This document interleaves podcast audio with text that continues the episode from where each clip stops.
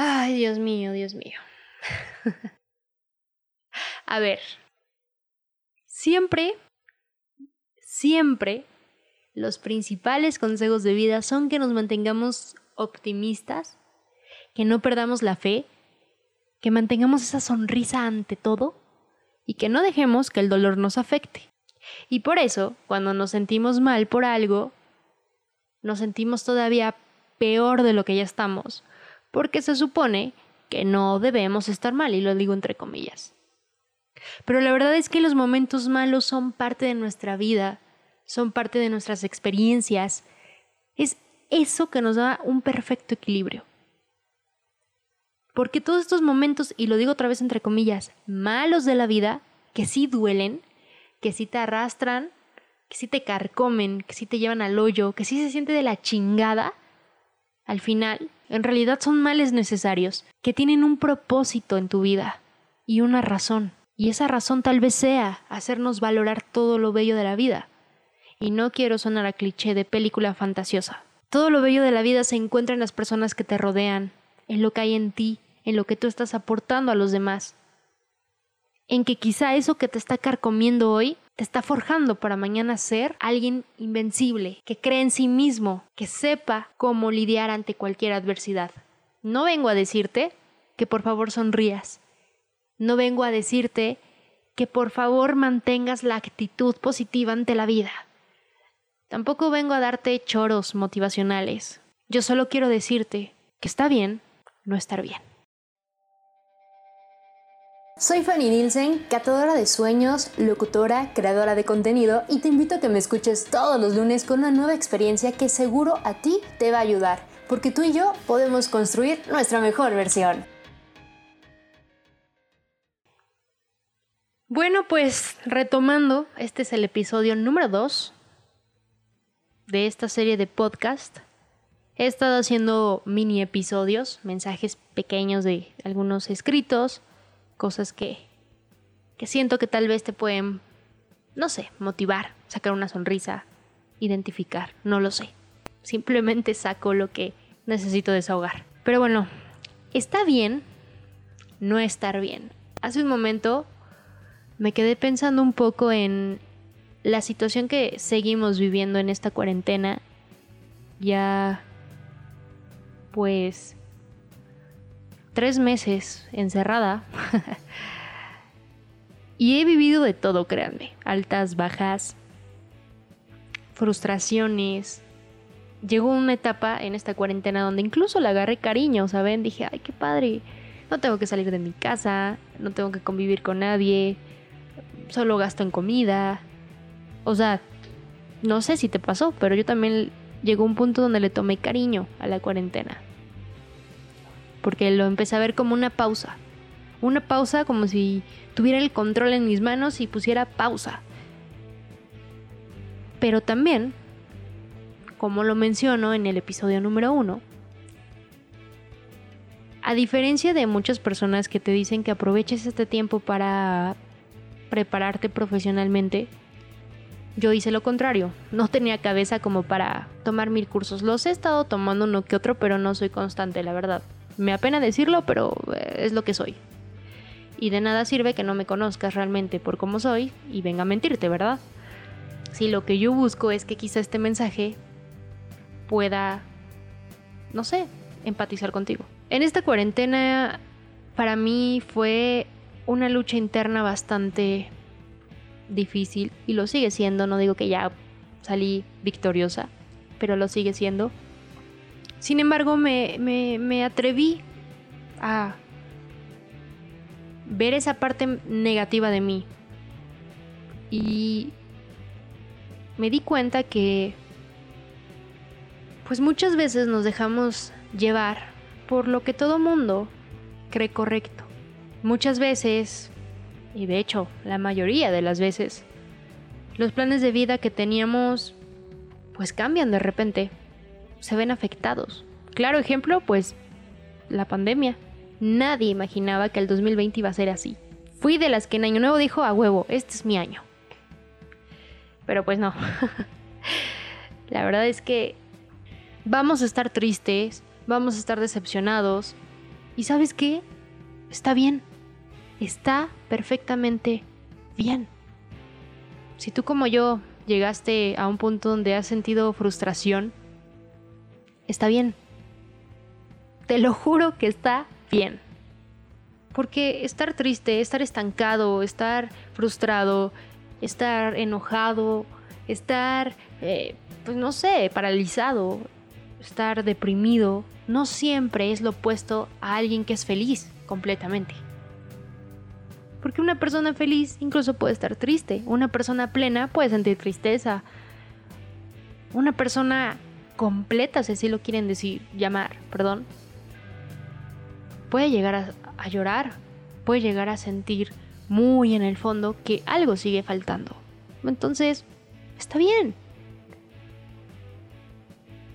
Sentir pena, sentir frustración, sentir dolor, sentir tristeza, enojo, ira, desilusión, ganas de llorar, es algo que todos estamos sintiendo en estos momentos y no nada más por la cuarentena, sino en las diferentes etapas de la vida que vamos viviendo.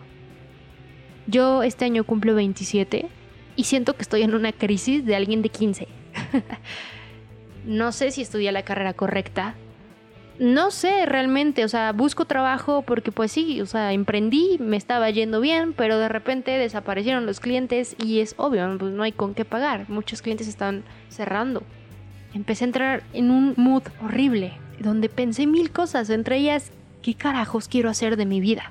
Y en eso, muchas personas, con esa autoridad, porque nosotros se las damos de opinar en nuestras vidas, no fan, es que de verdad tienes que buscarte un trabajo así, así, así, así, así.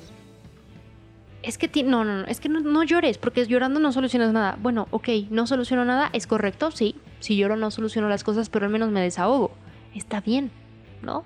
Todos estos momentos que hemos tenido caóticos es normal, es común, absolutamente todos pasamos por dolores así. Yo no me atrevo a decirte que tu dolor es menos fuerte que el mío o que el mío es menos fuerte que el tuyo. Ni siquiera puedo comparar y no me atrevería a hacerlo, porque al final es dolor y es algo que nos afecta. Y quien me diga que no, pues lo siento, estás mintiendo. Esto es muy curioso porque soy alguien que se exige demasiado, pero últimamente tras estas ideas, ocurrencias, críticas, caídas, no siento que me he exigido lo suficiente. Simplemente apagué mi cerebro, ¿saben? Porque dije, ya, quiero respirar. Quiero vivir bien mi proceso. Quiero estar bien.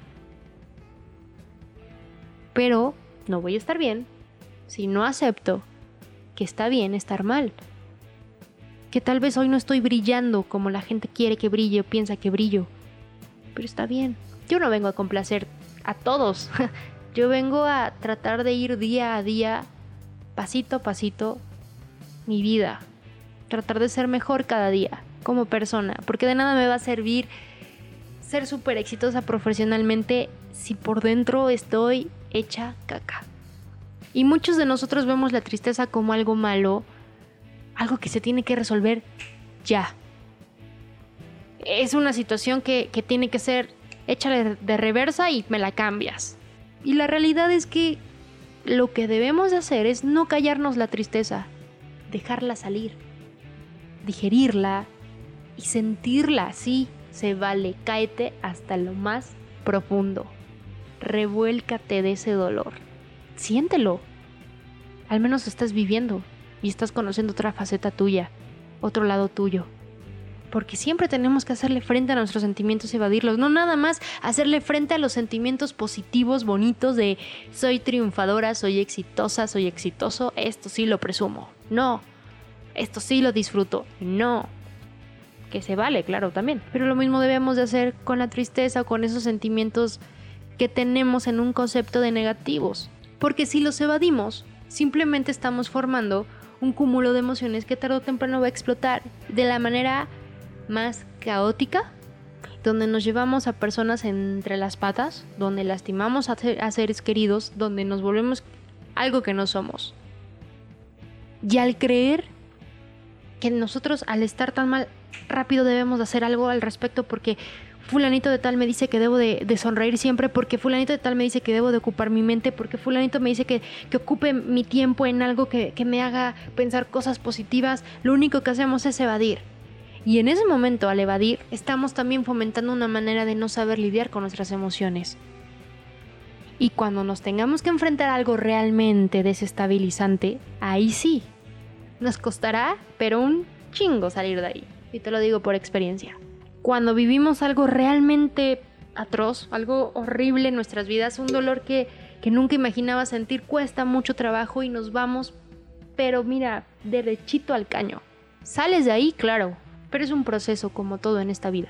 Y al final, por ejemplo, cuando entras en depresión, lo niegas, lo evades, te enojas, y al final, ¿qué haces? Lo aceptas. Y al aceptarlo, está sanando. Entiende, ¿sabes qué? Tengo depresión. O entiende, ¿sabes qué? Estoy pasando esta situación. ¿Sabes qué? No tengo trabajo. Me, siento frustrado, me siento fracasado. Pero lo entiendes, ¿sabes? Lo aceptas. Permitirnos sentir mal nos hace más fuertes, no nos hace cobardes ni débiles. ¿Por qué es eso? Permitirnos sentir. Sentirnos mal. Sentirme mal me hace más fuerte. Me hace más honesta, conmigo misma, sobre todo. Y es una honestidad que nos lleva a tomar las decisiones correctas. Así de simple. ¿Por qué? Porque estamos aprendiendo a manejar nuestros sentimientos negativos. Mientras esos sentimientos negativos no nos defina, está perfecto sentirlos. Es necesario para seguir evolucionando, porque qué hueva sería tener todo perfectamente arreglado, perfectamente bien, perfecto todo, ¿no? Así que está bien, no estar bien. Y recuerda que en mí tienes una amiga digital que tal vez si estás pasando por algo te identificas. Relájate. Está bien no estar bien.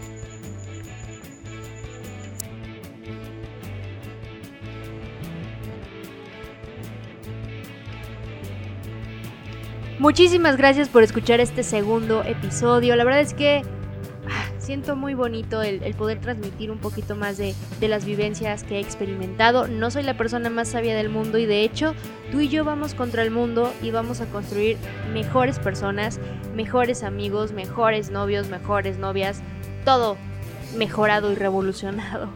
Eh, en mis redes sociales como Fanny Nielsen, me puedes encontrar y pues nada, nos estamos escuchando en el próximo capítulo. Adiós.